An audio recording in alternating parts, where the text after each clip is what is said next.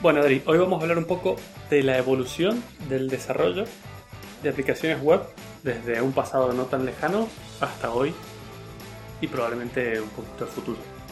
Vale. O sea, ¿Te parece bien? Me parece perfecto. Yo me dedico a esto, Bueno. o sea que. Perfecto, yo también. Y hoy nos vamos a poner un poquito más técnicos porque a veces hablamos de cosas muy que no tienen nada que ver y hoy nos vamos a meter un poquito más en la en el barro. Las entrañas ahí. Exacto. Pero bueno, de todas maneras voy a intentar mantenerlo como a un nivel lo más abstracto posible para que cualquier oyente que no se dedique a esto eh, pueda entender de qué vamos a hablar. Pero bueno, ¿qué es lo primero que se te viene a la cabeza si te pregunto o cuando escuchas la palabra servidor? ¿Qué es para ti un servidor? Y no un mayordomo, ¿eh? me refiero a un servidor informático. Sería genial aquí. ¿Servidor? ¿Servidor? Eh, no, a mí se me viene a la cabeza los edificios estos de. O sea, los racks de ordenadores, ¿no? Los, los típicos armarios estos que tienen un millón de ordenadores metidos uno tras otro ahí. Que están... Un data center, ¿no? Sí, un data center. Es lo que se me viene a la cabeza, la verdad. Ajá, bueno, muy Yo- bien. En realidad, un, un rack de esos es un conjunto de un montón de servidores. Sí. Eh, un servidor básicamente no es más que un ordenador común y corriente. Lo que pasa es que tiene algunas características que lo transforman en lo que se podría llamar un servidor. Pero básicamente tu móvil podría ser un servidor. O, un- o el ordenador del- desde el que estamos hablando podría ser un servidor perfectamente. Hmm. Y bueno, esta- estas características lo único que tiene es que tiene que estar conectado a Internet, por supuesto. Y tiene que estar configurado para recibir peticiones y responderlas. Vale. Es un ordenador que se puede comunicar con el exterior, ¿no? O sea, es una centralita. Sí, sí, sí. Sería como el equivalente a una centralita de antes. Aquí. Y lo bueno es que se han ido adaptando a las necesidades de la industria. Vale. Eh, ahora tienen como mucho almacenamiento, tienen procesadores súper potentes para poder recibir y responder un montón de esas peticiones. Tienen mucha memoria para almacenar las tareas que hacen temporalmente. Y tiene un tamaño reducido. Eh, no sé si mucha gente los habrá visto, pero básicamente son como una caja aplanada. ¿Para qué? Para que entren. Es un tamaño estándar y es para que encajen en estos racks que, que Adri comentaba antes. Sí, que es como una especie de, de... La verdad es que los ordenadores, ¿sabes a qué se me recuerdan? A las baldas de cocina. Tú imagínate un sitio donde pudieras ir enganchando baldas de cocina, pim, en los armarios, ahí Sí. todo, todo una, una encima de otra. Si vinieran de un tamaño estándar, que no vendría nada mal tampoco. Sí, sería genial. Sí. Y bueno, y pueden o no vivir en un data center o un CPD. CPD es un centro de procesamiento de datos eh, que cualquier persona que haya visto una película donde van a hackear alguna estupidez entra en un sitio lleno de máquinas gigantes que parecen armarios todos negros con un montón de luces verdes. Eso es un centro de procesamiento de datos. Qué bueno. Eh, y qué bueno y qué razón esa crítica a las películas de informática, ¿eh? Oh, Sí, voy a hackear, eh, no sé, ¿sabes? La telefónica del barrio. Sí. Sí, exactamente. Pero bueno, básicamente como te he dicho antes, cualquiera podría montar su propio servidor de lo que sea. Yo lo he hecho, sobre todo cuando estaba incursionando en, el mundo de la informática. Eh, habré montado algún servidor de juegos, como de Counter-Strike, por ejemplo, donde mis amigos se pueden conectar y, y en un servidor privado. Cualquiera que... Solo las personas que tengan una IP, que era mi IP, pueden acceder a ese, a ese servidor y jugar conmigo. Pero bueno, también Qué, qué Ah. antaño, ¿eh? O sea, qué viejo eso ya. Sí, sí. También de Minecraft podría ser. Pero Minecraft ya se está haciendo viejo también. Pero bueno, puedes también hacerte tu servidor de, de páginas web. O un servidor de chat. O incluso un servidor de base de datos, lo que quieras. Ay, Mientras estés conectado. me estoy acordando de este momento. ¿Cómo se llamaba este esto que te este servicio que te permitía redireccionar tu IP con un nombre? ¿Te acuerdas? Vamos a, vamos a hablar más de eso Oh, ahora en un momento. bueno. Ya, sé, ya sé de lo que te refieres. Qué bonito, qué tiempo. de Eh, sí, exactamente. Pero bueno, remontándome un poquito en la historia, pero muy poco porque todo esto es muy reciente. Si lo piensas, el mundo de la web es muy reciente. O sea, Internet no ha llegado a ser masivo hasta hace unos 15 o 20 años atrás. Mm, Piénsalo, es muy, muy poquito. En cualquier otra industria esto sería... No, no habría ni nacido todavía. tal y cual. mira cómo ha evolucionado. Pero bueno, imagínate hace un tiempo cómo funcionaban los servidores y para qué se usaban. Y para darte un ejemplo más tangible, te voy a poner un hotel. Un hotel más o menos conocido, ni mucho ni poco. y que quiere tener una página web donde sus usuarios puedan entrar, ver de- fotos del hotel, qué servicios presta y además pueden hacer una reserva a través de, de- de la página, ¿no? O sea, Vale. bastante normal. Sí, algo estándar. Entonces yo te voy a describir cómo sería un servidor, lo que necesitaría tener un servidor para que esto funcione. Solo me voy a centrar en la parte de infraestructura, no te voy a hablar de aplicaciones web ni de nada, solo de, de- a nivel de infraestructura lo que necesitaría. Ok. Y dependiendo de lo famoso que sea el hotel, en este caso algo medio, un servidor sin demasiada capacidad de procesamiento podría ser suficiente porque no va a haber tanta gente entrando a hacer reservas, ¿no? Sí. Otra cosa que era bastante común antes era que el servidor podía estar físicamente dentro del propio hotel, en un mini data center, como... est- Esto era bastante común antes, sobre todo en empresas. No sé si te acuerdas donde trabajamos juntos. Sí, sí, el armario ese que tenían ahí. Era más que un armario, era como una habitación que tenía que estar refrigerada el 100% del tiempo con un aire acondicionado y todos los servidores haciendo un ruido que parecía una mina de bitcoins. Ya te digo, cuando abrían esa puerta que parecía que desataban el infierno, madre mía. Sí, sí, sí. Le llamábamos la mina de bitcoins, obviamente. Eh, pero bueno, este hotel podría tener un ordenador normal de sobremesa en, algún armario metido y, y eso sería el servidor, ¿no? Eh, pero bueno, también tendría que tener configurado un servidor web, que es lo que permite que se entren las llamadas, las peticiones de los usuarios. Para esto hay varias tecnologías. Para mencionarte algunas, te puedo decir Apache, Nginx, Kadi. Son una de las, de las más usadas, incluso al día de hoy. Esto sí que no ha variado mucho con el tiempo. Luego tendrías que tener, o sea, esta, esta configuración ya sería un software que va dentro de- del servidor que te digo y eso se configura en unos puertos, eso usa un poco de memoria, usa un poco de procesador y son, consume varios recursos. ¿no?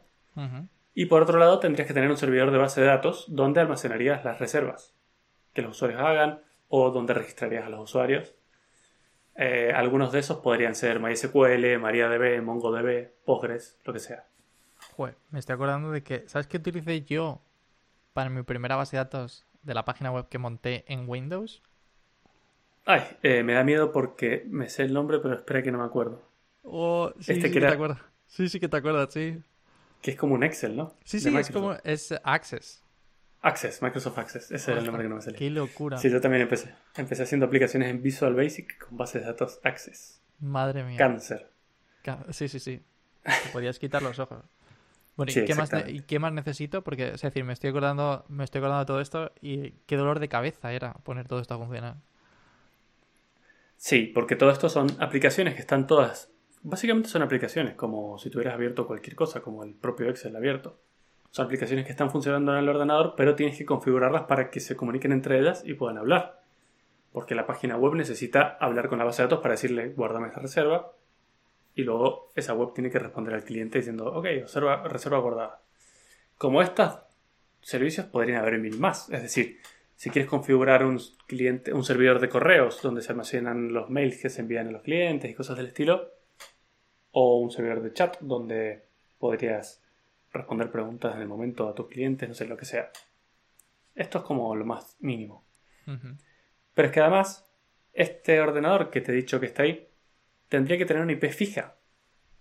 El número de IP que te da tu servidor de internet, tu ISP, generalmente no es fijo, no suele serlo, y si lo quieres tienes que pagarlo extra.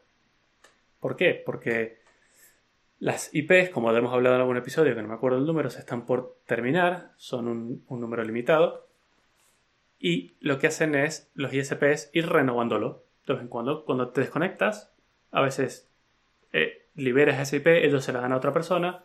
Cuando te vuelves a conectar, ellos buscan en una bolsa de IPs libres y te dan alguna. ¿Y cuál es el problema?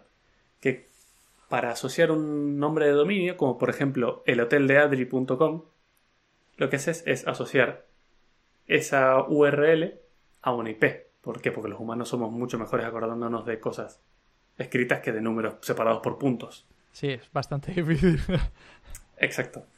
Entonces, imagínate que yo tengo asociado el hoteldeadri.com a la IP 1.2.3.4 y me desconecto de internet por lo que sea y mi ISP me da 1.2.3.5. Y ya está. Tomar por saco Entonces. Claro, ahora la- el hoteldeadri.com va a apuntar a cualquier lado que no es mío y no tiene ningún sentido. Entonces, las soluciones a eso eran o pagarte una IP fija, que no era nada barato, o justo lo que has preguntado antes, creo que era esto lo que habías preguntado, Sí, sí, sí, sí. DNS dinámicos. Esto era, sí. Exactamente, son sistemas de DNS dinámicos. Hay algunos muy conocidos como NoIP o DIN-DNS. Y lo que hacía es que simplemente era una pequeña aplicación que instalas en el servidor y cada vez que ese servidor detecte que su IP ha cambiado, la reporta a un servicio que le avisa al dominio que tu nueva IP es esta. Entonces, ese problema de las IPs dinámicas estaba solucionado. Qué bueno. Sí, ¿Sabes si esto sigue funcionando? Sigue funcionando, lo he usado hace poco, no me acuerdo para qué, Ah, bien. pero está, es, es muy normal a día de hoy. Incluso las IP siguen siendo dinámicas. Y Ya. las IP fijas siguen siendo caras. Sí, sí, sí. No, hombre, pero que a día de hoy ya me parece más raro, ¿no? Con, con la cantidad de... ¿Sabes para qué se usa mucho? Para IoT. Ah, para claro, si conectas una cámara a la que quieres acceder. Eh, para llegar a esa cámara tienes que tener la IP de tu casa y la IP de tu casa va cambiando. Entonces se usan cosas del estilo para acceder a ellas. Claro, qué bueno. Bueno, entonces, vale, ya tenemos solucionado todo esto. Entonces ahora el hardware de- y el sistema operativo de ese servidor que tienes ahí en el armario del hotel se encargará de administrar y ejecutar todos estos procesos que mientras más cosas le vas metiendo, más complicado se va poniendo.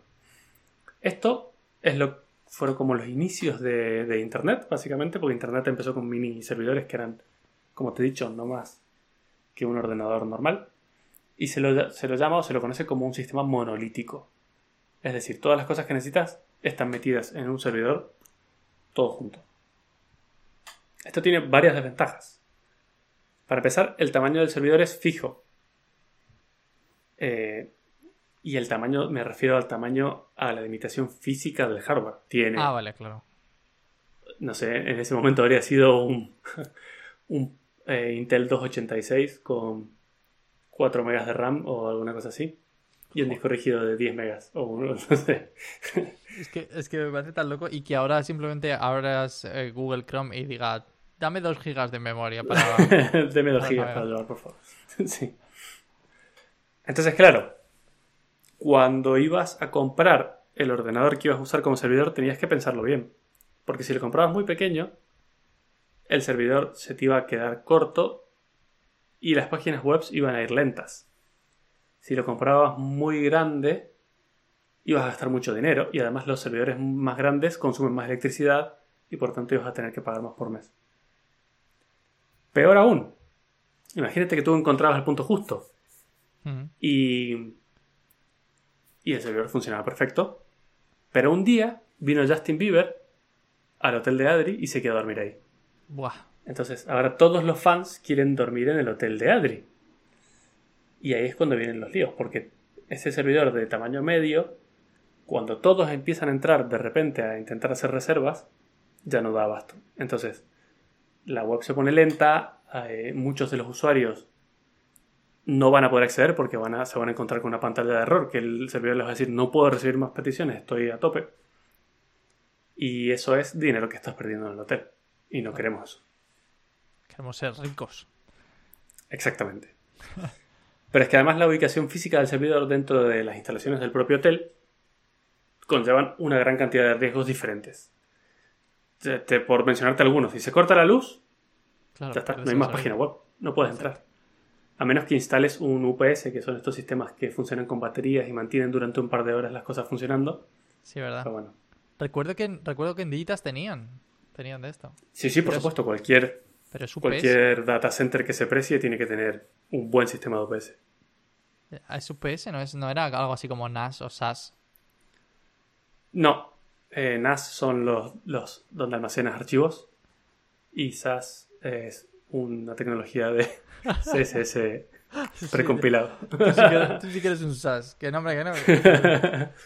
Que- Pero bueno, Sí, pero sí. otro riesgo es que- Incendio, no sé Sí. si te puede ocurrir cualquier cosa. Claro, exactamente. Si se corta internet, ¿qué puede pasar? También es verdad, claro. Pues ya, ya la, la gente no puede acceder a tu... O se te desconfigura el router. O, o, o cosas jodidas como se rompe el disco rígido del servidor. Uch. No solo te quedas sin página de internet, sino que perdiste todos los datos a menos que hayas hecho un buen backup. Que nadie lo hace, básicamente. Eh, tienes un riesgo bastante grande y que no sería la primera vez. Y es que cualquiera, o bueno, si no lo tienes bien resguardado, cualquier persona podría tener acceso físico. Cualquier maleante podría acceder a tu servidor del hotel y ver todas las reservas y todas las cosas. Por eso una cosa muy importante en los centros de procesamiento de datos son los accesos. Suelen estar bastante bien reforzados, tienen puertas muy, muy resistentes y tienen controles de seguridad bastante importantes. Y además tendrías que tener una persona que sepa cómo solucionar cualquiera de estos casos, si llega a suceder. Pero claro, sí, es difícil. Y otra cosa importante, que es muy importante, es que la persona que haga el desarrollo de esa página web en su casa, porque tiene que ser un desarrollador el que te lo haga, o en su empresa, tiene que tener una copia bastante fiel de los sistemas donde se va a ejecutar. Es decir, en su ordenador local tiene que tener una copia de todo para que cuando él diga, ok, esto, esta página ya está lista, la vamos a poner en el servidor del hotel. Y eso nunca salía bien. Es decir, jamás. no sé si te he contado, mi primer trabajo fue para una empresa de hosting. Ah, eso no sabía.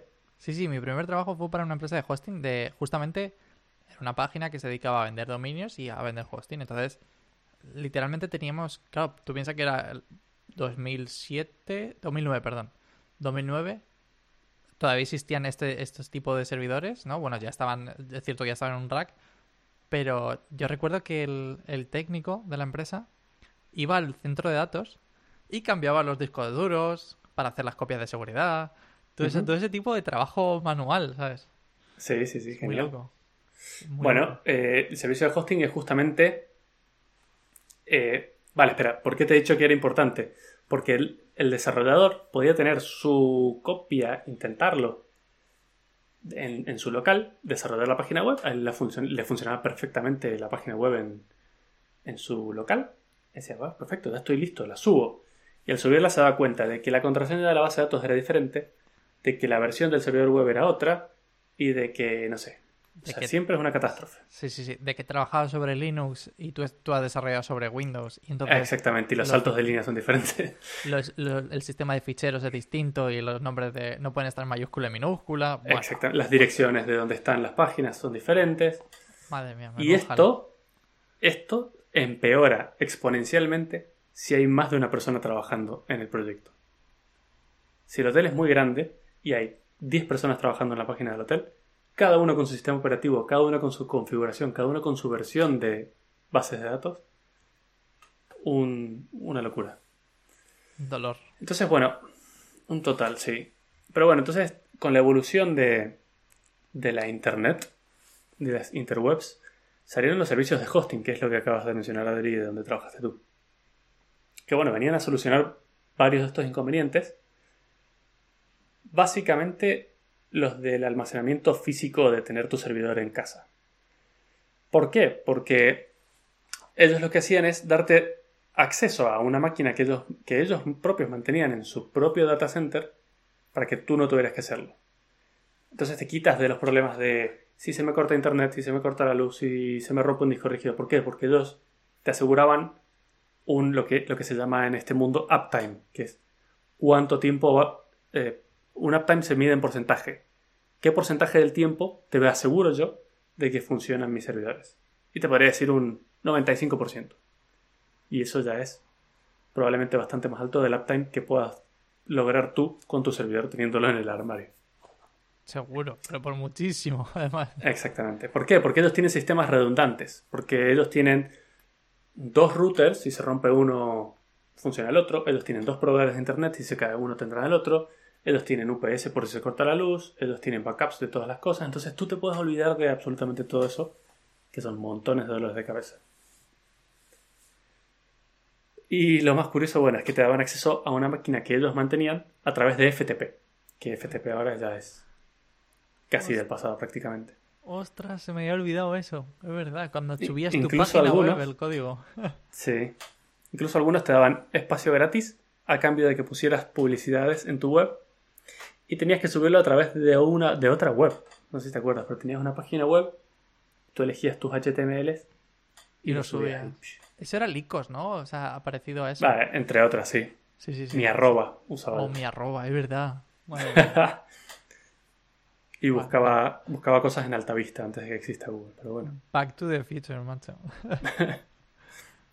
pero bueno, este problema, bueno, esto solucionaba un montón de problemas, pero seguían habiendo otros. Es decir, el problema de que cada desarrollador tuviera una cosa diferente no se iba a ningún lado, eso seguía estando ahí.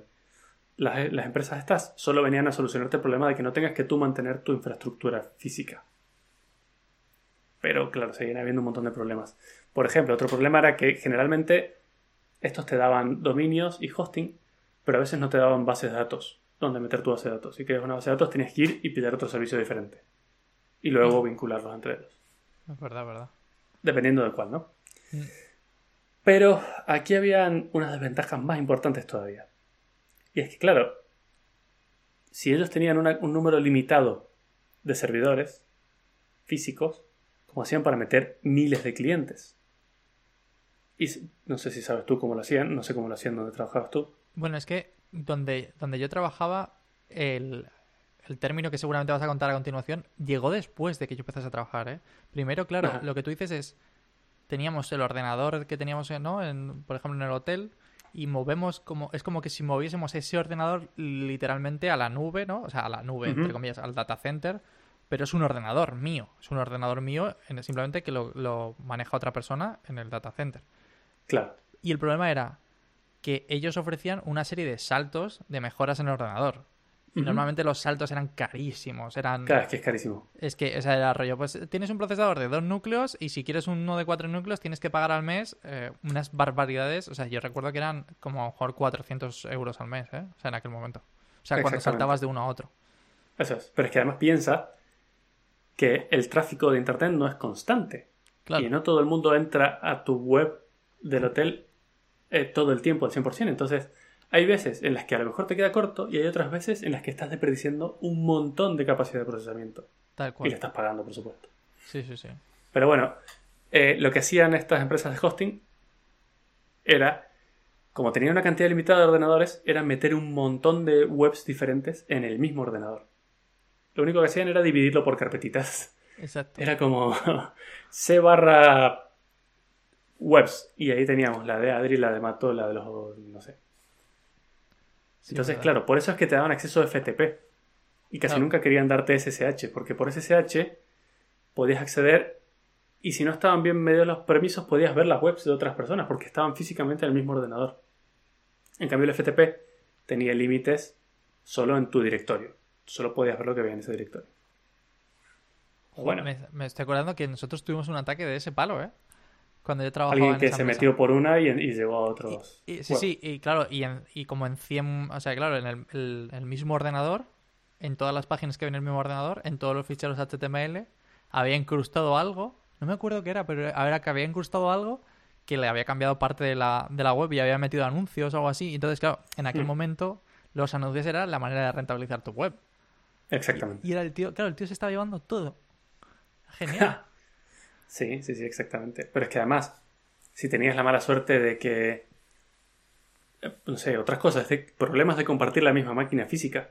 Imagínate que en la misma el mismo ordenador está la página de Adri y mi página. Todos sabemos que la página de Adri tiene un montón de visitas y la mía casi nada. El problema es que si Adri tenía tantas visitas que ralentizaba la máquina física, afectaba, por lo tanto, a mi página también, porque la mía estaba físicamente en el mismo ordenador y yo tenía las tres visitas que venían a mi web, no podían verla porque Adri se estaba llevando todo. Es verdad. De hecho, había servicios, recuerdo que había servicios de páginas web que te permitían saber qué otras páginas web había en tu mismo ordenador. A eso no lo llegué a ver, pero probablemente no era muy lícito. ¿Por qué no? No, no, no, no era, no porque no atacaban, sino que habían como eh, o sea, decir, buscado por internet era, por ejemplo, imagínate Licos y era el rollo, intentaban varias páginas de Licos y entonces ellos sabían en qué ordenador estabas comparado con, claro. esto, con bueno, IP y tal. La alternativa para solucionar esto era eh, mucha suerte, te damos un servidor eh, dedicado, que se llaman, y que a día de hoy existen todavía. Pero es carísimo, es lo que, es lo que has dicho tú antes. Te damos un servidor físico solo para ti. Lo mantenemos, va a funcionar, va a tener internet y es todo tuyo, nadie lo va a tocar y no afecta en nada. Pero bueno, la evolución un poco de esto fueron, y que a día de hoy es como la super revolución, son las máquinas virtuales. ¿Y qué es una máquina virtual? Como su nombre lo indica, es un ordenador que se ejecuta en un entorno virtual dentro de otro ordenador. ¿Qué significa? Que yo teniendo Windows, por ejemplo, podía ejecutar una máquina virtual de Linux. Y es como una ventana, y dentro de esa ventana el sistema operativo de Linux se cree que está en una máquina ordinaria, normal. Entonces, claro, yo podía ejecutar un montón de servidores diferentes o sistemas operativos diferentes dentro de la misma máquina. Y lo mejor de todo es que están en lo que en inglés se llama una sandbox, y no sé cómo decirlo en español, eh, un término parecido, No, que es no, como una caja de arena, que es Claro. como lo que llaman donde puedes jugar sin afectar a nada de lo que haya alrededor. Justo. Lo que quiero decir es que cada máquina virtual dentro de la máquina física no podía ver nada de la o- del resto de máquinas virtuales que tiene alrededor. Están protegidas, exactamente. Exactamente. Entonces con esto solucionamos el problema de los ataques. Y además tienes otra cosa que es que esas máquinas virtuales se le otorga un máximo de recursos y, si la máquina intentaba consumir más, se le bloqueaba. Es decir, que en el caso de que ha dicho Mato de que mi página era súper famosa y estaba consumiendo mucho más y su página iba a, ser, iba a ir lenta, en ese caso mi página se iba a bloquear porque no no tendría suficientes recursos y la página de Mato iba a ir normal. Eh, exactamente, eso es súper importante porque eh, además podías pagar o puedes pagar más o menos dependiendo de los recursos virtuales que tenga tu máquina. ¿Cuántos CPUs virtuales? ¿Cuánta memoria RAM virtual? Y cuando llegue ese tope, el sistema te va a limitar, a pesar de que el procesador físico real del ordenador que lo está alojando tenga de sobra. Porque como no lo estás pagando. Entonces así además puedes controlar que nunca se vaya de las manos. Teniendo mil páginas web, nunca sabes qué tráfico van a tener. Pero en cambio, si tienes mil, pero todas están limitadas a una capacidad de procesamiento que sabes que si todos entran a la vez, tu servidor la puede soportar, mucho mejor. Inicialmente las máquinas virtuales no surgieron para esto, sino que surgieron más que nada para poder ejecutar software que no estaba disponible en el sistema operativo que usabas tú. Por darte un ejemplo, en Mac no se puede jugar casi a juegos porque no hay juegos disponibles, casi todos están para Windows. Pero te puedes instalar una máquina vir- sí. Te puedes instalar una máquina virtual, instalar Windows en esa máquina virtual y luego jugar ahí.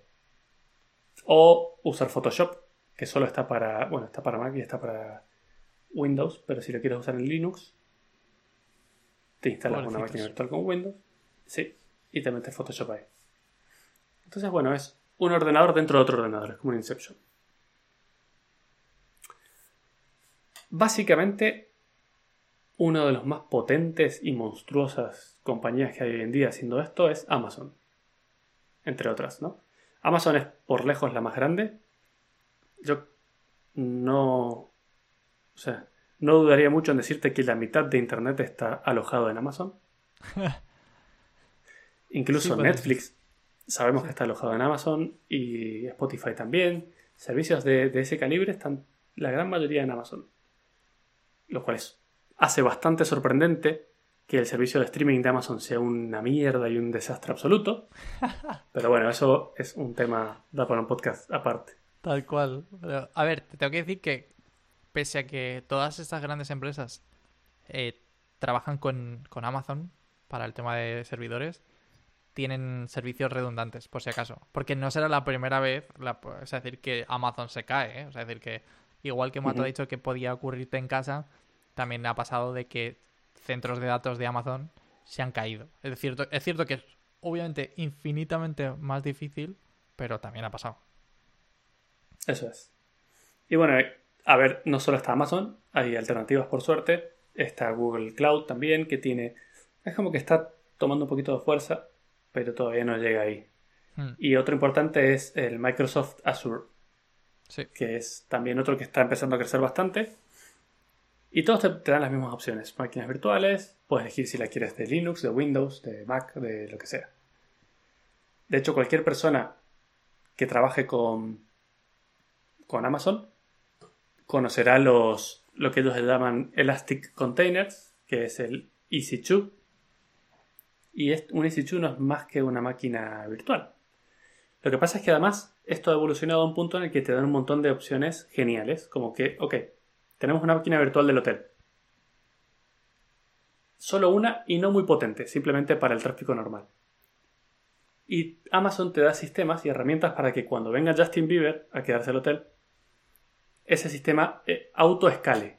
Es decir, tú tienes una máquina virtual con la página, entonces si entran muchas personas, él automáticamente va a iniciar otras máquinas virtuales para poder ser capaz de recibir esa cantidad de tráfico masivo. Y adelante de esto hay una cosa que se llama un balanceador de cargas. Un balanceador de cargas no es ni más ni menos que otra máquina virtual que es por la que entran todas las peticiones.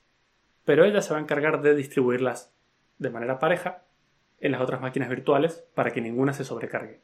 Y de esa manera prácticamente tienes eh, capacidad infinita, ¿no? Porque se recibe mucho tráfico, hago spawn o inicio más máquinas virtuales y cuando ese tráfico se reduzca, las voy matando y solo dejo la cantidad necesaria. Pero es que además esto implica que para el hotel es la mejor manera de invertir el dinero porque eh, no va a gastar, no, no tiene una super máquina potente todo el tiempo que no usa todo el tiempo. Esto se ajusta, cuando haya mucho tráfico te sale muy caro, cuando haya poca gente te sale muy barato. ¿Qué te parece? Me parece genial. De hecho, eh, creo que creo que fue la solución, todo esto, las máquinas virtuales fueron la solución al problema del hosting por muchísimo, porque era caro de narices. Y ahora. Exactamente. Ahora está tirado de precio. Bueno, entre comillas, porque luego los, cabrones de Amazon, pues. los precios que tienen. Teniendo en cuenta, como tú has dicho, que son el mayor proveedor de internet, ahora mismo están jugando un poco con ello y es como, mm, yo puedo poner los precios que, quiera. Sí, pero está muy exactamente. Pero bueno, otra cosa que te ofrecen es que teniendo ellos eso, te dan un montón de servicios como hacerte backup de todo. Tú te olvidas de los backups, eh, ellos se pueden encargar de, de, de, guardarte todo, y si un día pierdes algo, por lo que sea, ellos te dicen, ah, pero yo tengo una copia de seguridad, aquí la ponemos y aquí no ha pasado nada. Y una cosa muy buena que nos dan las máquinas virtuales es que se pueden dividir los servicios que te he dicho antes, como el servidor de web, el servidor de bases de datos, el servidor de mail, el servidor de chat, se puede meter cada uno en una máquina virtual diferente. Y lo bueno es que es uno independiente del otro. Es decir, que si hay mucho tráfico en la web, no afecta a la base de datos y viceversa. Y si se rompe uno, no rompe todo. Si tienes que actualizar uno, solo lo haces con uno y no arriesgas el resto de servicios. Entonces puedes compartimentar los servidores en diferentes máquinas virtuales. Eso es muy bueno. Claro. De hecho, yo recuerdo que, que teníamos que enviar correos. Imagínate cuando eran servidores dedicados, era el ordenador para ti, tenías que enviar correos del rollo de, oye, vamos a actualizar el ordenador, hay una nueva versión de eh, Linux. De, Porque claro, al final tú eras el propietario de esos ordenadores y tenían que funcionar. Y entonces tenías que hacer ese tipo de mejoras, tenías que cambiar sistemas de base de datos, actualizarlos para utilizar una versión más, más nueva. Todo eso era tiempo que tenías que pedir al usuario que, oye, te vas a quedar sin base de datos o te vas a quedar sin ordenador, no vas a poder acceder a la web. Muy Eso Sí, sí, sí, tal cual. Y bueno, esto viene a solucionar un montón de cosas. La gran mayoría del mundo funciona así, ahora mismo, en este momento, con estas máquinas virtuales que te digo. Cada una separada en sus servicios, cada una autoescalable, con sus balanceadores de carga para que no se saturen.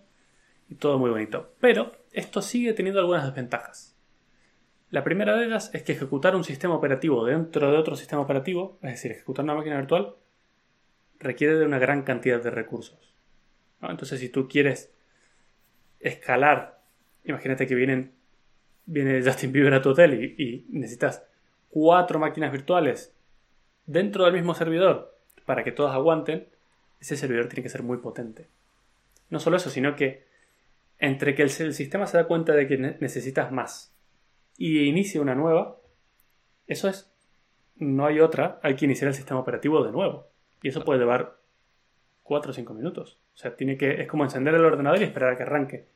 Y una vez que arranque ya lo puedes usar. Pero claro, en esos 5 minutos la gente sigue intentando entrar y van a empezar los errores. Entonces, esos son los dos problemas más grandes. los tiempos y la cantidad de recursos que utiliza una máquina virtual, que no son nada despreciables. Entonces, aquí viene la solución al planeta Tierra. Hay unos un par de desarrolladores de los que no me sé los nombres, que a lo mejor tendría que haberlos apuntado en algún lado, pero no lo he hecho. Bien, mata, bien. que han, han dicho, ok, vamos a simplificar todo esto. Vamos a meter todo en lo que ellos llaman contenedores y vamos a crear un sistema que se llama Docker. Muchísima gente lo habrá escuchado mencionar porque en los últimos cinco años, podría decirte, es el boom y es lo que está tendiendo todo. Y un contenedor no es más que una máquina virtual súper simplificada. Pero, ¿cuál es la diferencia? Que esto es una máquina virtual que puedes tener varias, pero todas usan la misma máquina virtual de base. Es decir, en vez de hacer cuatro máquinas virtuales diferentes, cuando hay mucha gente, solo tienes una. Pero dentro de ella creas contenedores que por sí están separados absolutamente una de la otra y todos usan el mismo kernel de Linux. Esto funciona solo sobre Linux. Docker va sobre Linux, no hay, no vuelta que darle. ¿Qué, pasa? Que, claro, esto es difícil de, explicar sin una gráfica, pero básicamente todos utilizan los mismos pilares del mismo sistema operativo, pero ellos se creen que están en un sistema operativo completamente diferente. Con una, un sistema de archivos diferente, con, con un espacio de trabajo diferente, con una red diferente, no se ven entre ellos. Ellos no tienen idea de dónde están, ellos se creen que son un ordenador entero. La, la super ventaja es que como todos usan el mismo kernel, solo necesitas una máquina virtual para ejecutarlos todos. Entonces, esto te permite que con muy pocos recursos tener un montón de páginas web diferentes. O servicios diferentes. Claro. claro, estos llamamos contenedores. A esto se le ha empezado a llamar microservicios. ¿Por qué? Porque en uno de estos pequeñitos tienes la página web y en otro pequeñito tienes la base de datos. Y lo bonito de esto es que además el problema que te mencioné antes de que demoraba mucho en arrancar el sistema operativo en una máquina virtual, esto lo hace instantáneo porque el sistema operativo ya está funcionando. Lo único que tiene que hacer es decir, guárdame este espacio en memoria porque aquí va otro contenedor. Y eso en cuestión de segundos ya lo tienes arriba de nuevo. Claro, en este caso sería más como abrir una aplicación, ¿no? Que como iniciar un sistema operativo. Sí, es una buena comparación. Una buena comparación. Entonces, ese escalado automático de necesito más recursos, necesito menos, puede ser muchísimo más rápido y, y con muchísimos menos recursos. ¿Qué significa esto? Que ahora es todo más rápido y más barato. ¿Qué más quieres? No, no, yo nada. me, parece, genial. Vale. Antes cuando te he mencionado las máquinas virtuales me he olvidado de comentarte que una grandísima solución que aportan las máquinas virtuales a la vida de los desarrolladores es que esta vez las máquinas virtuales se guardan en un archivo. ¿vale? Generalmente punto .iso o punto, no sé, da igual, pero es un archivo bastante pesado.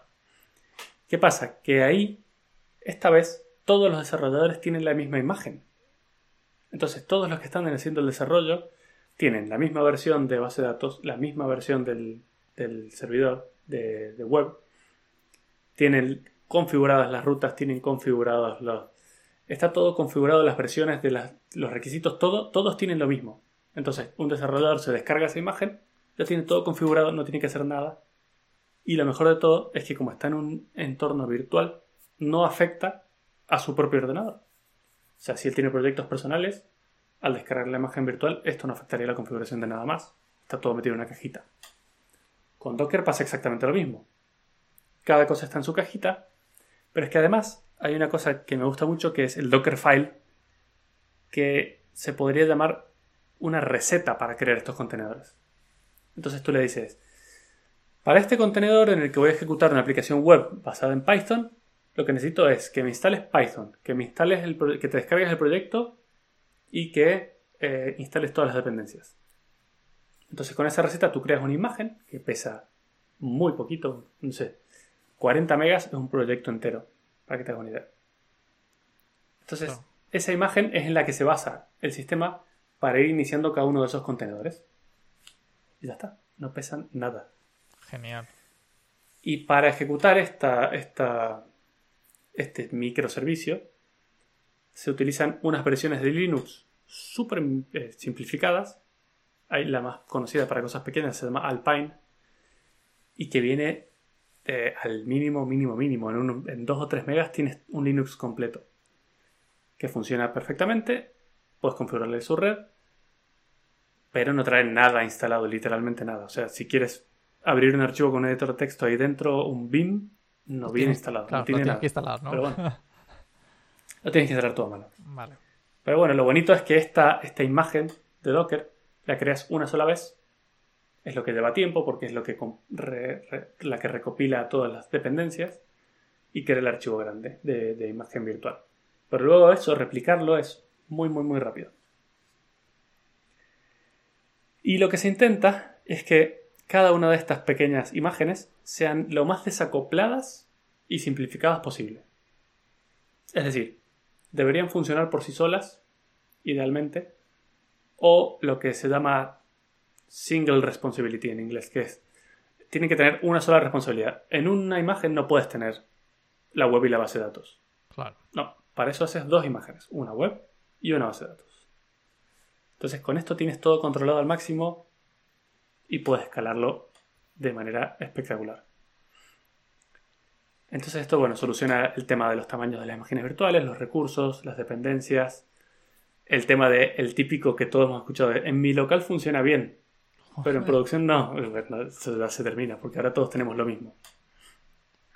Y esto lo que hace es dividir lo que antes te comenté que se llamaba una aplicación monolítica o un sistema monolítico en el que en un solo servidor tenías absolutamente todo metido. Aquí incluso podrías tener la base de datos en Kuwait y la, la web en Argelia. Da igual, están cada uno en su microservicio y da lo mismo. Sí, a ver, no sería lo ideal por el tema de latencia de la red, pero me parece bien. sí, exactamente. Y desventajas, bueno, por supuesto, todo tiene sus desventajas. La desventaja de esto es un poco la complejidad. Claro. Esto eh, va ganando en, en- mucho en, en performance, pero montar un sistema antes era escribir dos comandos y ahora hay que saber bastante y se va, se va haciendo cada día más complicado.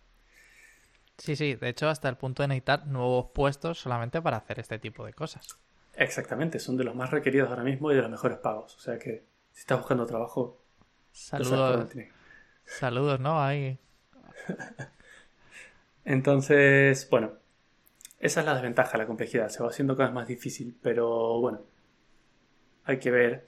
Yo estoy en el punto de no saber si merece la pena tanta complejidad, porque ahora te tengo que contar más cosas. Esto no termina aquí. A ver. Vamos a, volvemos al ejemplo del hotel, ¿no? Ok. Tenemos, esta super aplicación. Sí.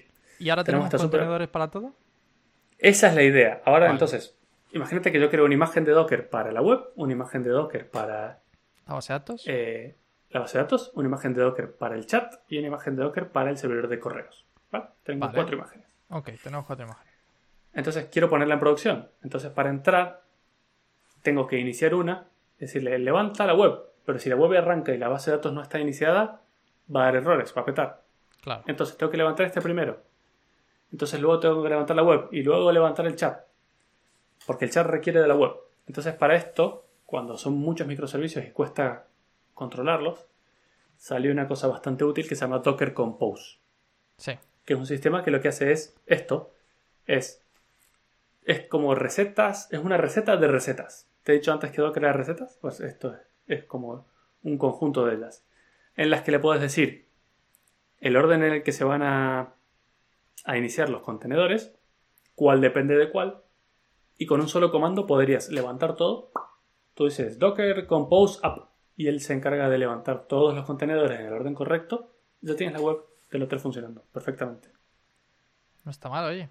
A ver, no, bonito, me lo has contado, claro, me lo has contado y no parece tan difícil a nivel de configuración. Exactamente. No, no lo es tampoco, no lo es. Eso es lo bonito.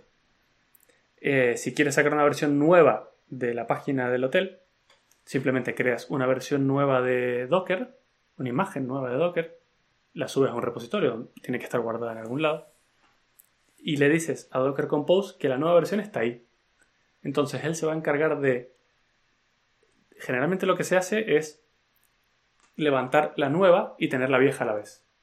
Y empezar a desviar el tráfico a la nueva y luego cuando ya la vieja no reciba más tráfico la matas. Entonces eso es un, un despliegue con zero downtime que se llama, que en, ningún momento te quedas sin el servicio. Pasas como de manera elegante a una nueva versión. Creo que bueno. Sí, esto es muy divertido. Pero claro, imagínate que al hotel de Adri.com lo compra Hilton. Buah. Y ahora pasa a ser una cadena gigante de hoteles diferentes en diferentes países, múltiples hoteles en cada ciudad. Y, y quiere sacar una nueva versión de la web que afecta a todos, pero cada uno tiene su diferente. Tienes, no sé, por darte un número, 7000 hoteles. ¿Qué vas a hacer? Vas a entrar a cada uno de los, de los hoteles y decirle Docker Compose Up, Hotel 1, Docker Compose Up, Hotel 2. Entonces, para esto, claro, exactamente. Para esto ha salido una cosa que es, esto sí ya es lo último de lo último, y se llama Kubernetes. Kubernetes es lo que se llama un orquestador. Imagínate una orquesta, es como el maestro de orquesta que va diciendo todo esto, todo esto, todo esto. En el que ya puedes crear clusters, que un cluster es un conjunto de servidores, y cada servidor se llama un nodo, y ese nodo puede tener diferentes, puede tener en realidad dos, roles. Uno es ser un worker o un trabajador, que es el que va a ejecutar eh, los contenedores, y el otro es un master, que es el que lleva un registro del estado en el que está todo. Estos contenedores se ejecutan dentro de lo que Kubernetes llama pods, que es como una abstracción de un contenedor.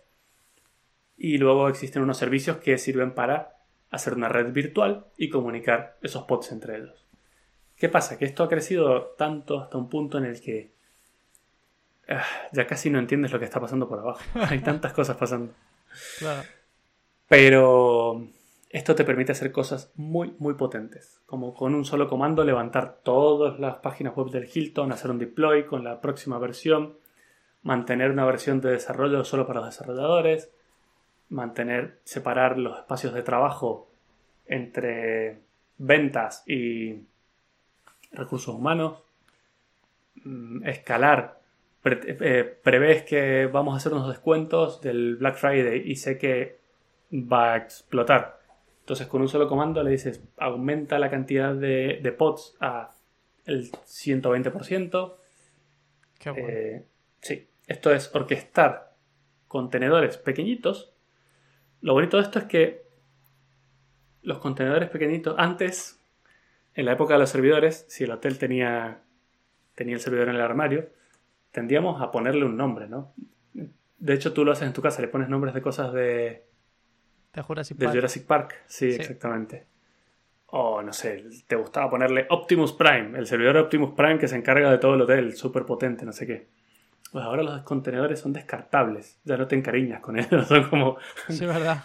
son como eh, cosas descartables. ¿Por qué? Porque un contenedor nace, está ahí, si se rompe algo se muere y, y Kubernetes dice, ¡ay! Se ha muerto uno, voy a reemplazarlo con otro. Y luego tienes, si quieres aumentar la capacidad porque compraste, porque Hilton fue comprado por una empresa que tiene muchos más hoteles, puedes añadir más servidores a todo ese clúster, es súper escalable y es todo descartable. Entonces ya no tiene, no te puedes encariñar con ellos porque es todo muy temporal. Entonces, bueno, esto te ayuda mucho a cosas muy, muy grandes. Una compañía como el hotel de Adri.com a día de hoy podría funcionar perfectamente con, Docker y Docker Composer. Y cosas que se vayan a mucho más grande o, que necesites una escalabilidad diferente ya pueden pasar a, a Kubernetes. Pero bueno, esto es el, presente por ahora. Viene a solucionar un montón de estos problemas. Por cierto, Docker se ejecuta dentro de una máquina virtual. Entonces, bueno, eh, las máquinas virtuales no se ven en ningún lado. Y de hecho, si lo piensas, es una máquina virtual ejecutándose dentro de otra máquina virtual, ejecutándose en un servidor físico. Sí, Pero es algo muy loco. Es una locura. No sé si tú usas alguna de estas tecnologías en tu trabajo. Eh, no me encargo yo ya, pero Como sabes, eh, sí, justamente yo antes utilizaba Docker y Docker Compose sobre todo para levantar todo el tráfico de, de mi anterior de mi anterior empresa. Pues sí, que sepas que la, como dato curioso, Docker generó este sistema, ¿no? De, de contenedores, o sea, lo creó él, esta empresa, y está a punto de irse a la quiebra porque no han encontrado manera de monetizarlo, tío. Exactamente. Ahora mismo la tecnología es muy buena, lo que pasa es que cualquiera puede copiarla para empezar. Ahora mismo, hasta donde yo sé, la forma de monetizarla es que ellos te dan espacio para que tú guardes tus imágenes de Docker. ¿Por qué? Tal Porque suelen ser pesadas. O sea, he dicho que son muy pequeñitas, ¿no? Pero con el tiempo van creciendo, pero es que además él te va guardando versiones. La versión 1, versión 2, versión 3. Cada vez que vas haciendo algún cambio, lo tienes que tener guardado. ¿Por qué? Porque si algo falla, fácilmente puedes volver a la versión anterior. Entonces te gustaría mantener un histórico de tu aplicación por lo menos de los últimos meses. Entonces, claro, ahora mismo Docker está viviendo de darte espacio para guardar tus imágenes, es lo único que te cobran. Y ese, Pero- como, y como sabrás, el espacio en internet a día de hoy es baratísimo. Entonces, está Eh. la gente un poco en plan, "Mm, o sea, me estás cobrando Sí. por una cosa que... Pero es que además Amazon tiene su propio repositorio de imágenes que ellos llaman ECR y Google tiene el suyo que se llama GSR. Entonces, claro, tampoco son competitivos en ese aspecto. Pero bueno, yo creo que la tecnología no se verá en ningún lado. Tal vez la empresa sí o la comprará Microsoft que está comprando todo ahora. Pero yo creo que Docker es el presente y un poquito del futuro también.